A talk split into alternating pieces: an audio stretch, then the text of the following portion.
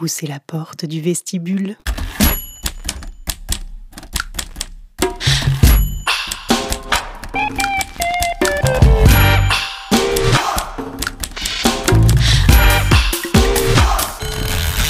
Ouvrons le dico du cul. Petit mouflard, petit con rebondit, petit conin plus fier que lévrier hardi.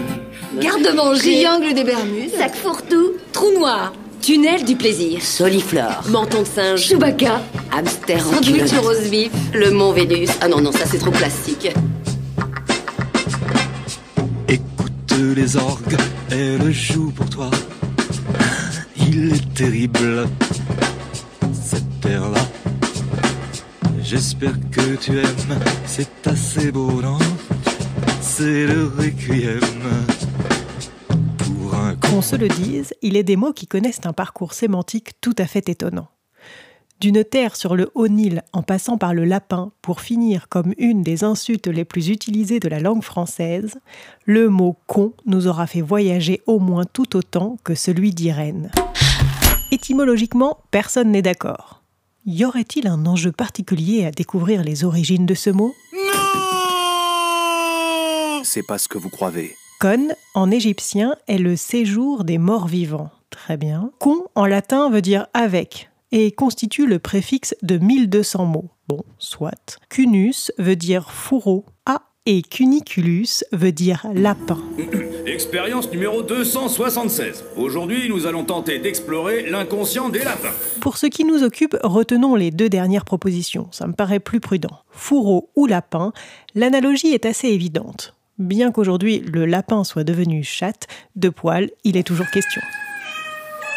Le mot con apparaît au XIIe siècle dans le roman de Renard, un recueil de textes animaliers, et il désigne la femme.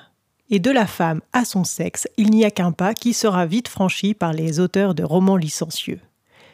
D'autant qu'au XVIIe siècle, les autorités médicales nous apprennent qu'il existe différents types de cons qui définissent différents types de femmes. Bon, rassurez-vous, nous sommes toutes des hystériques tant qu'on a un utérus. Alors les colériques ont le con maigre avec une longue ouverture, les mélancoliques l'ont sec et difficile à localiser, les blondes l'ont gras, moufleux, non, moi non plus je ne sais pas ce que ça veut dire, et bien proportionné. Con, ça ose tout? Et c'est même à ça qu'on les reconnaît. Montre-moi ta chatte et je te dirai qui tu es. À moins que tu aies trompé l'ennemi avec une bonne vaginoplastie Non, faut pas déconner. Avançons maintenant au 19e siècle. Du sexe de la femme à l'insulte, il n'y a qu'une pirouette que Mérimée exécutera dans sa correspondance avec Stendhal. Et là, c'est le début de la fin. On le passe au féminin, on lui met un suffixe ar ou as au bout, nous y voilà, nous y sommes, con n'a plus rien de mignon, doux et poilu, un con c'est un idiot, un benet, bref, un sot. J'ai un con de classe mondiale ce soir. Mais quel rapport avec notre petit minou, me direz-vous? La passivité, répondront-ils. Non, non, mais c'est mal le connaître. Enfin, un con, c'est musclé, ça se contracte, ça s'ouvre, ça se ferme, ça se lubrifie. Celui qui le prend pour une moule morte euh, peut toujours aller se rhabiller. Il n'est pas prêt d'en connaître. Comprenez, se mettre au chaud dans le fourreau.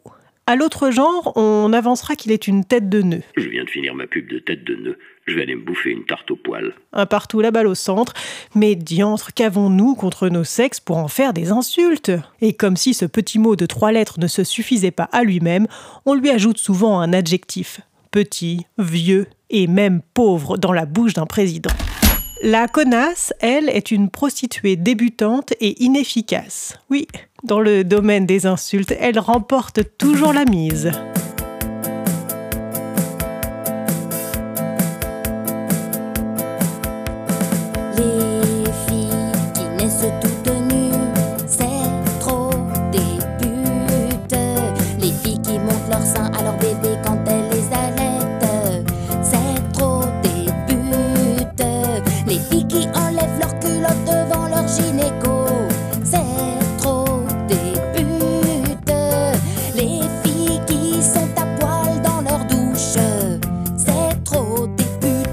Connard, lui, pourrait bien avoir un rapport avec le cornard, qui est un cocu.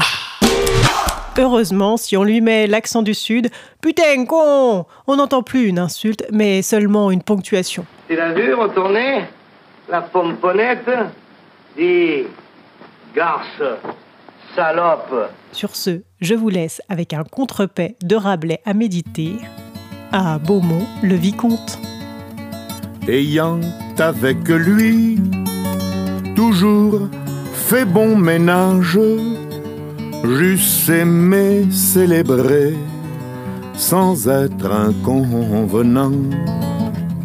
Tendre corps féminin, ton plus bel apanage que tous ceux qui l'ont vu disent hallucinant. C'eût été mon ultime chant, mon chant du cygne, mon dernier billet doux, mon message d'adieu. Or, malheureusement, les mots qui le désignent le disputent à l'exécrable, à l'odieux.